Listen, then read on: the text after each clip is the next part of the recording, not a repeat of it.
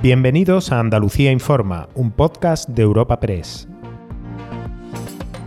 Hoy es 22 de diciembre y estas son algunas de las informaciones más destacadas en nuestra agencia. Es de esos números que mucha gente ve y dice, "Mm, no tengo un número que No es muy termine en bonito, pero este no es muy bonito, venga, dámelo, ¿no? El 88.008 es el gordo de la Lotería de Navidad de 2023, un número sin grandes admiradores y que además ha salido del bombo muy tarde, más tarde que nunca. La alegría en Andalucía se hacía esperar, pero llegó. De hecho, desde 2020 no había recibido un número superior de millones al de este año. 220 millones en total, que se elevan a 240 si sumamos el resto de premios.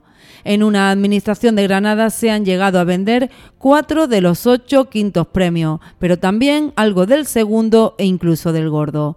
No obstante, las dos provincias especialmente agraciadas son Sevilla y Jaén por ese orden. A la capital jiennense le sabe a gloria este premio porque no lo había podido celebrar antes. Hemos repartido una auténtica millonada y, y, bueno, muy satisfecho porque, porque es nuestro, nuestra ilusión como loteros y, y después de mucho trabajo y mucho esfuerzo, pues ha caído aquí el gordo.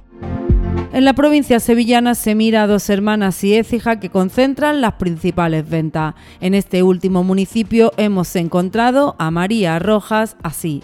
Es el único número que llevo y lo compré porque ayer me dice mi madre, qué vergüenza, no llevamos ni un número. Digo, vamos a comprar uno, digo, vamos a coger ese que es muy feo, ese. Y fíjate, esta mañana me levanto después de la cena de empresa, reza cosa perdida, y veo de repente que me están tocando 400 mil euros. Digo, ¿esto qué es? Las noticias desde ayer de Córdoba nos hacen cambiar radicalmente de la sonrisa a la pena más profunda. Dos militares han fallecido ahogados cuando realizaban unas maniobras en un lago en Ovejo, dentro de una zona militar y con bajas temperaturas.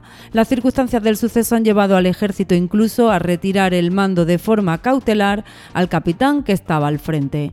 Hay abierta una investigación, según ha confirmado el delegado del gobierno en Andalucía, Pedro Fernández. y que en este momento, por darle ya toda la información, pues la Guardia Civil, eh, mandatada por el juzgado de instrucción, está llevando a cabo la distinta eh, labores de investigación y entre ellas, pues lógicamente, está tomándole testimonio a todas aquellas personas que estaban en el entorno del lugar donde sucedieron ayer los hechos, todos y cada uno de ellos en calidad de testigos, no en otra eh, condición, sino en calidad de testigos Y cerramos con un asunto político de esos que nos van a acompañar hasta que acabe el año y también al recibirlo. Las listas de espera sanitaria y su aumento vuelven a poner a la Junta y a la oposición frente a frente.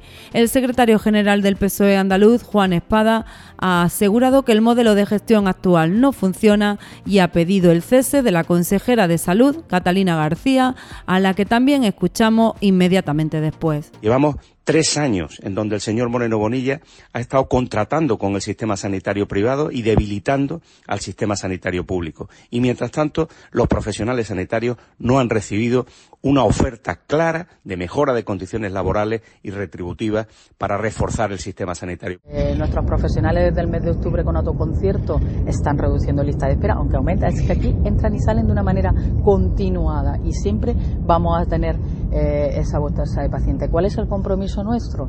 Que en el mes, en el año 24 no existan andaluces fuera del decreto de garantía. Recuerda que puedes encontrar estas y otras muchas noticias en la sección de Andalucía en nuestra web europapress.es.